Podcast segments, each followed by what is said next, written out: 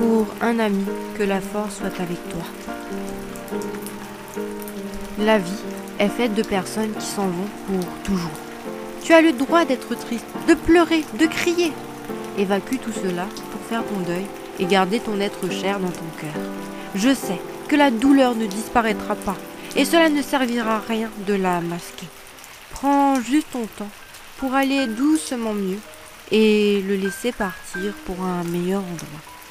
Laisse-le s'évader, mais n'oublie jamais qu'il est présent à tes côtés, même si tu ne le vois pas. Rends-le fier de ce que tu feras et deviendras. Montre-lui que tu l'aimes toujours, malgré son absence, mais que tu te relèves et profites de ton existence. Souviens-toi des bons moments passés avec lui.